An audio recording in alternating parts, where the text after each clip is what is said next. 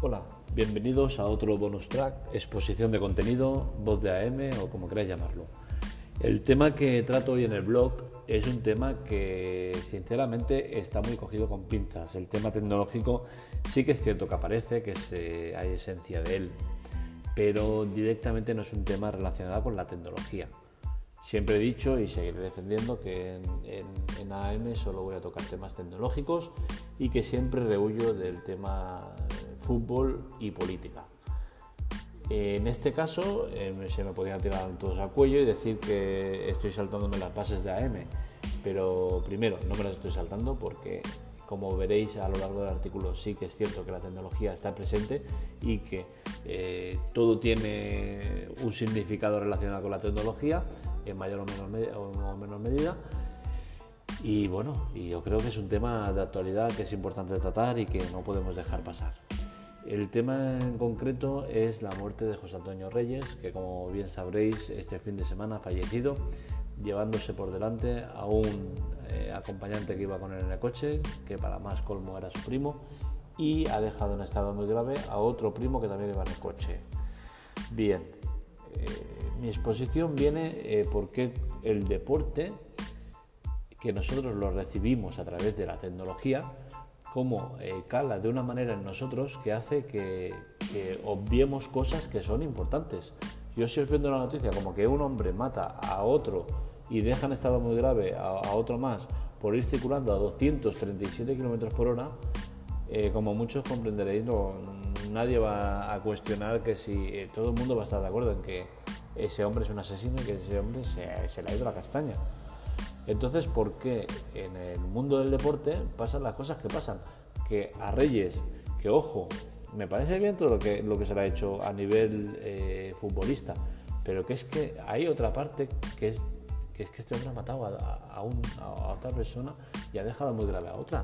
por su exceso de velocidad, por una imprudencia. Entonces, eh, no entiendo cómo primero se hace un minuto, un minuto de silencio, que no fue un minuto de silencio, fue un minuto aplaudido en, una final de Champions con más de 400 millones de personas viéndola, eh, o cómo se, la, Real Federación Española de Fútbol eh, ha dicho que va a concederle la medalla de oro y brillantes, una serie de cosas que, que, vale, me parecen bien como futbolista, como digo, es, es una persona que ha sido importante pero pongámonos en la situación. Imaginemos que José Antonio Reyes ha matado a tres personas apuñaladas y luego se ha quitado la vida. Eh, ¿Recibiría los mismos méritos? ¿Verdad que no? Pues entonces pensemos en que quizás eh, los méritos eh, que le están otorgando por su fallecimiento no, deberían ser tales, porque si de igual manera no pensamos que en la, exposición que os hago mereciera ese, reconocimiento, pues es que la situación en la que ha pasado es lo mismo. No es, eh, es, otra tesitura, sí, pero que es que no deja de ser un hombre que mata a, una persona y deja a otro grave por, por un exceso de velocidad que es una imprudencia, que no hablamos de que vas en una carretera de 80 a 100 o a 120, es que vas a una carretera no sé si era de 80, 50 o de 120, pero que es que vas a 237 por hora. Es una imprudencia en toda regla. Entonces el tema está muy centrado en esto y el, hilo conductor que me lleva a, tratar este tema es eh, Cañizares y su tweet. Más tecnológico no puede ser un tweet. Pues la que se ha montado con el tweet es increíble.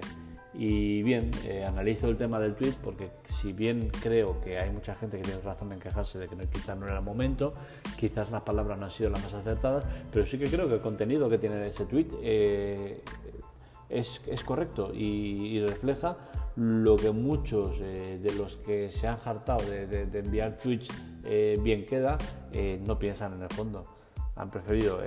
meter un tweet bien queda que no decir una realidad, que es que José Antonio Reyes se ha cargado a una persona y ha dejado muy grave a otra. Entonces, leer el artículo porque ya veréis que la tecnología está presente y que, y que tiene sentido en un blog tecnológico este tema. También en el mismo artículo aprovecho para, para, poner otra noticia relacionada con el fin de semana y el deporte, que es el tema de que eh, la novia de, un youtuber muy conocido que por pruebas pesadas, que tiene un canal de, YouTube, eh, se ha colado en la final de la Champions Es cierto que la Champions eh, llevan ya tiempo que cuando alguien salta al campo, eh, la cámara enfoca a otro lado, enfoca al público como si no pasara nada, algo que personalmente no me parece correcto porque eh, si bien el que está en el campo está viendo eso que está pasando, nosotros desde casa, que también estamos pagando la entrada, porque la estamos pagando mediante la, la suscripción que hacemos al servicio que es de pago, como todos bien sabéis, también tenemos derecho a, a ver eso, ¿no? Entonces, bueno, por un lado entiendo que la UEFA lo haga, pero por otro lado no me parece bien porque nos están ocultando información. Eh, pero bueno,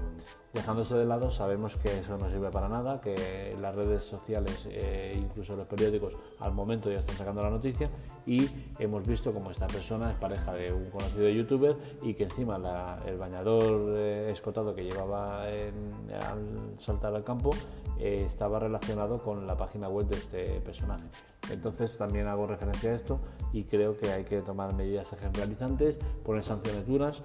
no sé qué, cuál sería la sanción correcta, si cerrar el canal, si quitarle la publicidad durante un periodo de tiempo determinado o qué hay que hacer, pero hay que hacer, está claro que eso no es normal.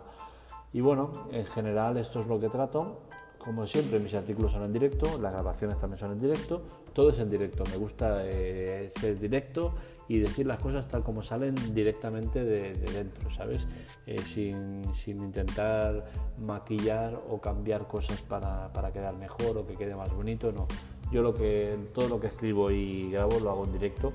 por eso eh, hace un tiempo empecé con los podcasts y lo dejé porque eh, no era bien bien en directo y no me sentía cómodo. Esto sí que es en directo, me siento cómodo. Es cierto que el sonido no es el mejor de, que podía ser, pero ya os he explicado que las condiciones en lo que lo hago, grabarlo con los AirPods y todo el rollo, pues es complicado. Pero bueno, es un tema que estoy haciendo, no sé si seguirá o no seguirá, pero bueno, ahí está. Serán grabaciones cortas como siempre y lo dicho, me podéis seguir en los canales habituales y espero que os gusten los artículos, las grabaciones y todo en nos vemos, un saludo.